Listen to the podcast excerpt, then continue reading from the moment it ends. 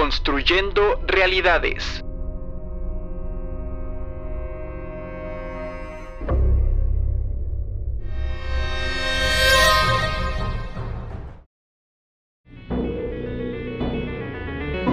Hola, te doy la bienvenida a Deconstruyendo Realidades, el podcast en el que semana tras semana te contaré los casos más escandalosos en los que probablemente tu artista favorito se haya visto envuelto. Tú podrás sacar tus propias conclusiones, yo solo hablaré de lo que la gente dice. Yo soy Enrique Torres, puedes llamarme Quique. Quédate conmigo porque estoy a punto de comenzar.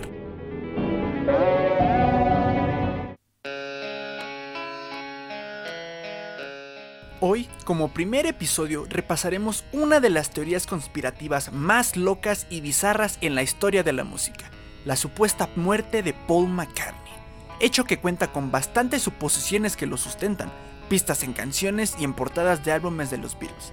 A ver, ¿qué habría pasado si Paul no hubiera sido el mismo que conocemos ahora, aquel que tocó junto a John, George y Ringo en los años 60?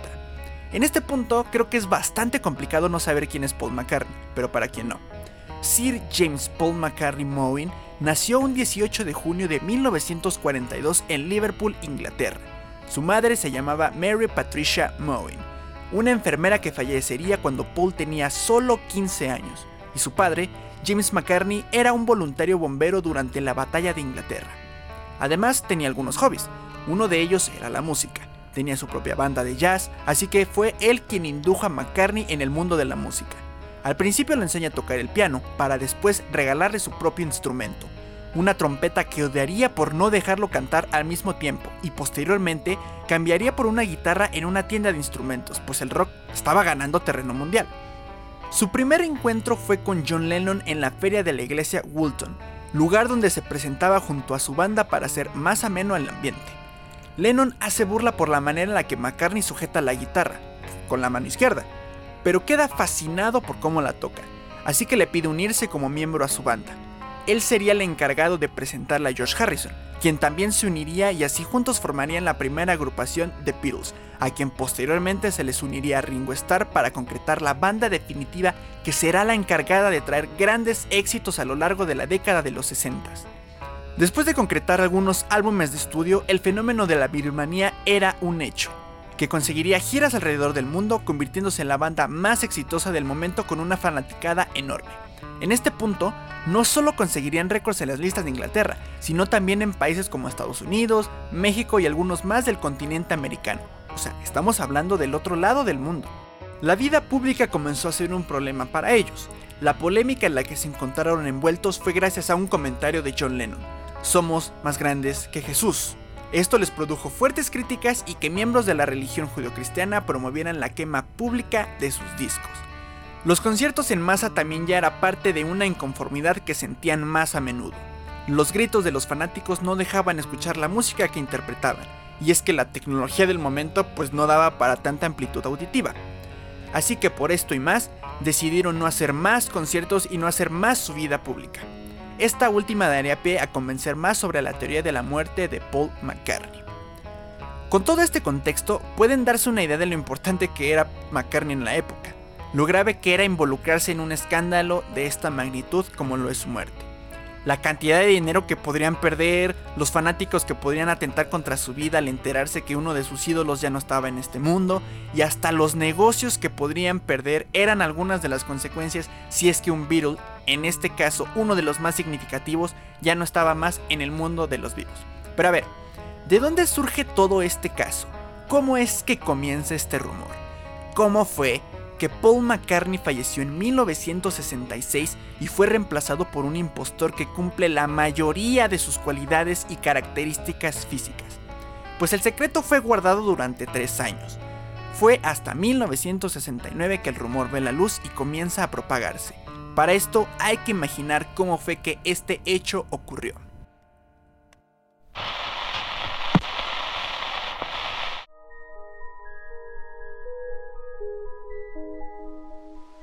El día miércoles 9 de noviembre de 1966 era una lluviosa madrugada. Los Beatles estaban grabando en Abbey Road nuevo material para su siguiente álbum. El ambiente estaba muy tenso entre los miembros y las discusiones por diferencias creativas ya comenzaban. McCartney decide salir de ese conflicto y despejar su cabeza. Sube a su auto y lo conduce por un rato sin saber hacia dónde ir. A lo lejos ve a una chica caminando bajo la lluvia, toma la decisión de subirla a su vehículo y llevarla a donde ella se dirige. La chica no lo reconoce de inmediato, es casi imposible ver debido a la oscuridad.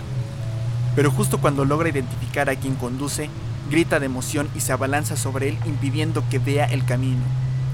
Pierde el control del auto y se estrella. El vehículo explota y queda totalmente destruido. Ambos pierden la vida siendo calcinados. Hay quienes dicen que McCartney quedó decapitado. Las autoridades llegaron al lugar de los hechos. Contactan a su representante Brian Epstein para que lleve a los demás miembros a reconocer el cuerpo. Todos concuerdan en que se trata de su compañero, su amigo. No tienen palabras, no saben cómo sobrellevar lo que pasó. Después de analizar las cosas, saben que no pueden darse el lujo de anunciar la muerte así como así. Siguen discutiendo cuál será su siguiente movimiento. No se sabe quién, pero proponen la idea de suplantar a Paul por un doble exacto. De alguna manera se contacta muchísima gente para un supuesto concurso de imitadores de los Beatles. En secreto, es una audición para encontrar al doble de Paul McCartney. Se logró el cometido. Un policía de una ciudad en Canadá sería el encargado de seguir con el legado de la banda. Tendrá que someterse a algunas cirugías plásticas para hacerlo más exacto a la apariencia que solía tener Paul. Además, se le enseñará a hacer todo lo que normalmente hacía con la surdera. Dejará de ser diestro. También para ocultar algunas muy pequeñas diferencias entre Paul y el otro, los Beatles se someten a un cambio en su imagen para aparentar, dejándose crecer el bigote.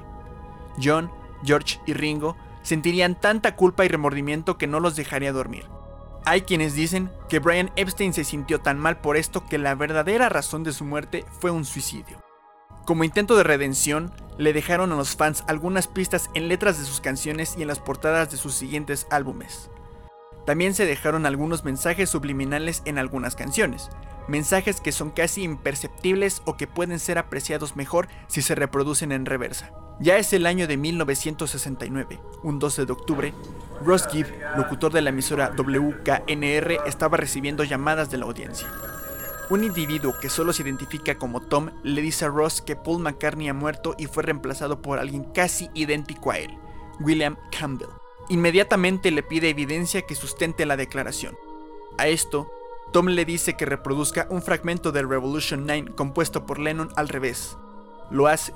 Dicha parte dice, number 9 o número 9, una y otra vez. Pero si queremos traducir lo que dice al revés, sería, excítame hombre muerto. Number 9, number 9, number 9, number 9, number 9, number 9, Underman, Honey Underman, Honey Underman, Honey Underman, Honey Underman, Honey Underman. Después, las llamadas no dejan de entrar y todos dicen tener pruebas de que esto es verdad. Escucha varias de ellas, pero después no toca más el tema. Posterior a este momento, Varios diarios independientes escriben artículos en los que relatan el supuesto choque de McCartney y afirman una y otra vez que ha fallecido.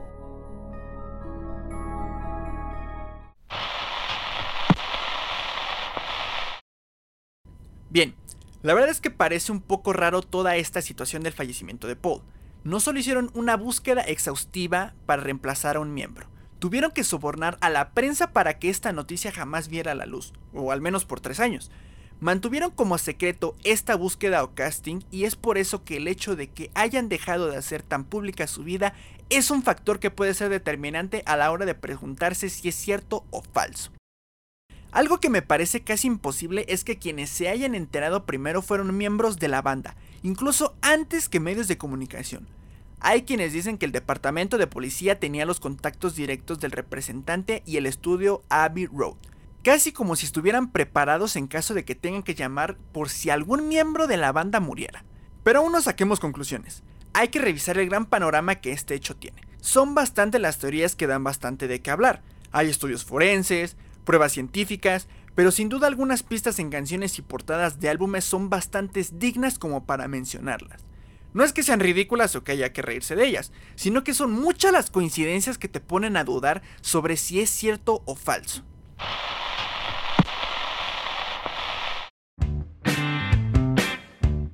A ver, para esta parte estaría muchísimo mejor que googleen las fotografías, pero para quienes tengan bien claro o logren imaginarlas, yo creo que no hay problema. Como lo dije, hay quienes afirman que hay pistas escondidas en las portadas de los álbumes de los Beatles, y es que sí hay bastantes escondidas. Primero, son dos portadas que quedarían fuera de esta contienda. Yesterday and Today, portada tan pero tan polémica que sería censurada y jamás volvería a ser publicada. En esta portada aparecen los cuatro miembros vestidos de blanco sosteniendo extremidades de cuerpos de bebés de juguete y pedazos de carne de cerdo. Hay quienes dicen que hace alusión al cuerpo hecho pedazos de Paul tras sufrir el accidente. La otra portada es la de Revolver. En ella aparecen los rostros en trazo de los cuatro, John, George y Ringo viendo hacia enfrente, y Paul mirando hacia el otro lado, como si estuviera de perfil. Esto querría decir que Paul es el único que ya no está con ellos. Ambas quedan fuera, porque fueron liberadas el 30 de julio y 12 de agosto de 1966 respectivamente, fechas antes del supuesto accidente de Paul. Vale la pena mencionarlas porque demuestra la capacidad que tienen las personas de encontrar mensajes, sean falsos o no. Ahora, las que sí entrarían serían solo dos. En el Sgt. Pepper's Lonely Hearts Club Band, álbum que publicarían un año después del acontecimiento, es la portada en la que más pistas han encontrado. Se dice que es una representación al funeral de McCartney, mostrando dos versiones de él, una joven quien sería el verdadero y a su derecha la nueva versión, el doble que lo reemplazó. Justo debajo de él, o ellos, hay unas flores rojas que forman el nombre de la banda, y al lado otras amarillas que forman lo que parece ser un bajo, instrumento característico de Paul. En el mismo, justo debajo hay una representación de Shiva, diosa hindú de la muerte, quien apunta a las dos versiones de Paul, la vieja y a su doble. También logran identificar a una muñeca a la derecha de George que sostiene un carro de juguete, mismo modelo en el que supuestamente conducía Paul en ese accidente. No sé a quién se le ocurrió todo esto, la verdad, pero igual dicen que si colocas un espejo en medio del tambor con la palabra Lonely Hearts, puedes leer la fecha de su muerte. La leyenda completa sería One en número, One escrito en letras, Nine en número romano seguido de la palabra He died, o traducido, Él murió. Su último álbum grabado como agrupación no se queda atrás, Abbey Road. Aquella fotografía icónica que todo el mundo conoce y trata de copiar si es que se visita la avenida en la que fue tomada, esconde algunos secretos que dan fe a la teoría. Cada uno de los miembros va vestido de manera diferente, y la gente encontró que representa otro funeral. John Lennon iría al frente vestido totalmente de blanco, representaría a Dios, a un clérigo o, bueno, la persona encargada de dirigir la ceremonia del difunto. Le seguiría Ringo, vestido totalmente de negro, aquel que dirige la procesión o como un asistente que está solo de luto. Paul, descalzo, representa a la persona fallecida. Además, como pequeño dato, está sujetando con la mano derecha un cigarro, pero para eso todavía falta un poco. Y finalmente, George Harrison, vestido totalmente de mezclilla, sería aquel que entierra el cuerpo del difunto. Además de todo esto, detrás de ellos hay un bochito con las placas 28 if o 28C, tendría 28 años en el día que se tomó la fotografía si no hubiera muerto. Ahora, son algunas canciones que cuentan con pistas del supuesto fallecimiento de Paul. Algunas de ellas solo pueden encontrarse si reproduces la canción al revés, como lo es en el caso de Revolution 9 que ya revisamos. Pero hay otra, I'm So Tired del álbum blanco que tiene unos murmullos casi inentendibles reproducidos al revés. Paul is dead man, miss him, miss him. O Paul está muerto, hombre. Lo extraño, lo extraño.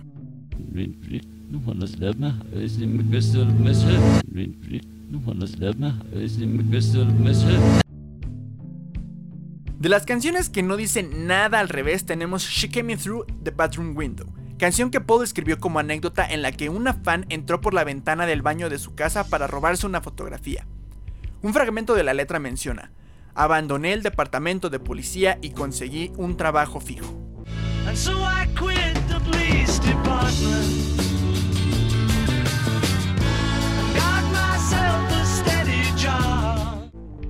Esto haciendo alusión a que William Campbell era un oficial en Canadá y abandonó su vida para convertirse en el sustituto de Paul. Otras dos canciones del Sgt. Pepper cuentan con dos fragmentos que cuentan, por así decirlo, el mismo hecho. Estoy hablando de She's Living Home y Good Morning, Good Morning. Ambas hablan de un miércoles por la madrugada a las 5 am. Wednesday morning at 5 o'clock as the day begins. Running round, it's five o'clock. Everyone in town is getting dark. Everyone you see is full of life. It's time for tea. Pero pues no hay nada más sobre estas. Por último, tenemos la famosísima Strawberry Fields Forever, que al final puede escucharse a Lennon murmurando I buried Paul, o traducido, yo enterré a Paul.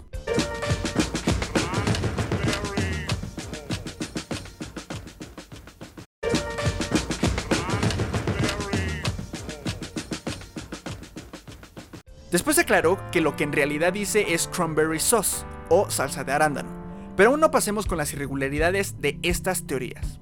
También están las diferencias entre ambos individuos, aunque para esto sí sería bastante complicado abordarlas con detalle. Bueno, hay algunas comparaciones de fotografías de él antes del accidente y después de. Y según hay pequeñas diferencias en la forma de su barbilla, su nariz en algunos videos se ve más achatada que antes, hay estudios que muestran la dentadura de Paul antes y posterior al accidente y no muestran ninguna diferencia. Pero la forma de la oreja es algo que nadie puede modificar, es algo único, como si fuera una marca de nacimiento, por así decirlo. Aquí sí hubo discrepancia por parte de algunos expertos y es que dicen que la forma de antes y después no coinciden. Los hicieron dudar de si en verdad McCartney fue reemplazado por un doble casi exacto. Ahora sí viene lo bueno. ¿Paul McCartney en verdad murió? ¿Cubrieron todo su rastro y fue sustituido por un hombre canadiense? Es difícil comprobarlo con tanta certeza, pero podríamos inclinarnos a que no. No fue así. Muchas de las teorías mencionadas tienen un pero, algunas no, o al menos no han sido desmentidas y podrían quedar como enormes coincidencias. Comencemos desde el principio. Si uno busca en internet fotografías del accidente de Paul encontrará un vehículo destruido, pero no parece tener indicios de explosión que es como se describe. Además, el vehículo ni siquiera le pertenecía a él, sino a un joven de nombre Tara Brown, quien serviría de inspiración para componer después a Day in a Life. Sgt. Peppers es la portada con más pistas, y la mayoría son meras coincidencias. No hay declaraciones que confirmen o desmienten las especulaciones. Pero con Abbey Road no sucede así, ya que la primera prueba definitiva está en las placas del Volkswagen detrás de ellos. Paul no tendría 28 años en esa foto, tendría 27. Y él mismo ha declarado que asistió muy informal a la sesión de fotos calzando sandalias. Tan informal iba que tuvieron que prestarle un traje para posar en la fotografía. Sale descalzo ya que según él era una tarde muy calurosa y las sandalias lo estaban haciendo sudar más de la cuenta. Pero a ver, ¿Por qué Paul está sujetando el cigarro con la mano derecha si es que él es zurdo? Bueno, hay un libro escrito por Lady Ruth, El gran misterio de los Beatles. En este libro menciona que el hecho de que tú tengas un lado dominante no significa que el otro es inútil. Hay grados en las personas cuando se habla de la utilidad de las manos. A ver, por decir, yo soy diestro, pero pues jamás me he sentido cómodo abriendo las botellas con la mano derecha. Es más sencillo para mí abrirlas con la mano izquierda y no por eso soy zurdo. Bueno, ahora, las letras de las canciones. A veces va un poco más del lado interpretativo que cada uno tiene, pero no porque un fragmento tenga una frase alusiva a algo es el gran panorama de la canción. Además, no tiene mucho sentido algunas interpretaciones, por ejemplo, She Came In Through the Bathroom Window. Creo que a lo que hace referencia es a la chica y no a Paul.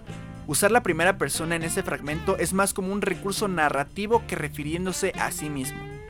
Y seguimos con los famosos mensajes subliminales reproducidos al revés. Todos mentiras. Estudios por parte de la BBC afirman que el cerebro puede usar filtros para escuchar lo que realmente queremos oír. Además, es imposible estructurar mensajes en canciones que tengan coherencia reproducidas al revés. Todo esto son puras interpretaciones.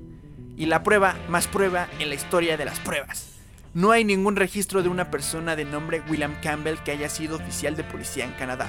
Si googleamos el nombre, sí, sale una fotografía de una persona con lentes y bigote muy similar a Paul McCartney. Pero es porque es él. Ese era un disfraz que solía usar para pasar desapercibido entre su fanaticada. Y sí, se dejó el bigote tiempo después. Y sí, sí tuvo un accidente automovilístico. Sin embargo, solo le dejó heridas muy leves, un diente roto y un labio abierto. Su bigote le cubría dicha herida. Como ya lo dije, son muchas las coincidencias que andan por ahí que pueden dar credibilidad a la teoría, pero solo se quedará como eso, una teoría. Creo que es casi imposible conseguir un doble casi exacto a ti, con las mismas cualidades físicas y psicológicas tomando en cuenta que solo el 13% de la población es zurda. Debe tomar mucho, mucho tiempo cambiar esta cualidad, y el supuesto doble lo hizo en muy poco tiempo. Y creo que es más difícil hacer que una persona congenie tan rápido con un grupo de personas que jamás en su vida había conocido. A ver, además, ¿se pudo guardar el secreto de la muerte de una de las personas más influyentes de la época? Ni siquiera el adulterio de Bill Clinton se pudo mantener oculto. Y no lo sé, puede que esto sea meramente personal, pero el grado de complejidad en las composiciones posteriores de Paul creció. Pero como siempre, es más importante saber qué opinas tú. Sabes que yo solo me encargo de contarte los hechos y tú sacas tus propias conclusiones. Esto ha sido todo en Deconstruyendo Realidades. Espero que hayan disfrutado el primer episodio de hoy y ojalá que no sea el único. Sígueme en Instagram que es donde estoy más activo como guion bajo, Kike con K, punto Torres, guion bajo. O sea, guion bajo, Kike.torres, guion bajo. Y hazme saber qué otro caso te gustaría conocer sobre tus artistas favoritos. Yo soy Enrique Torres y espero que puedas acompañarme en la semana que sigue con un nuevo mito, una leyenda más. Hasta la próxima.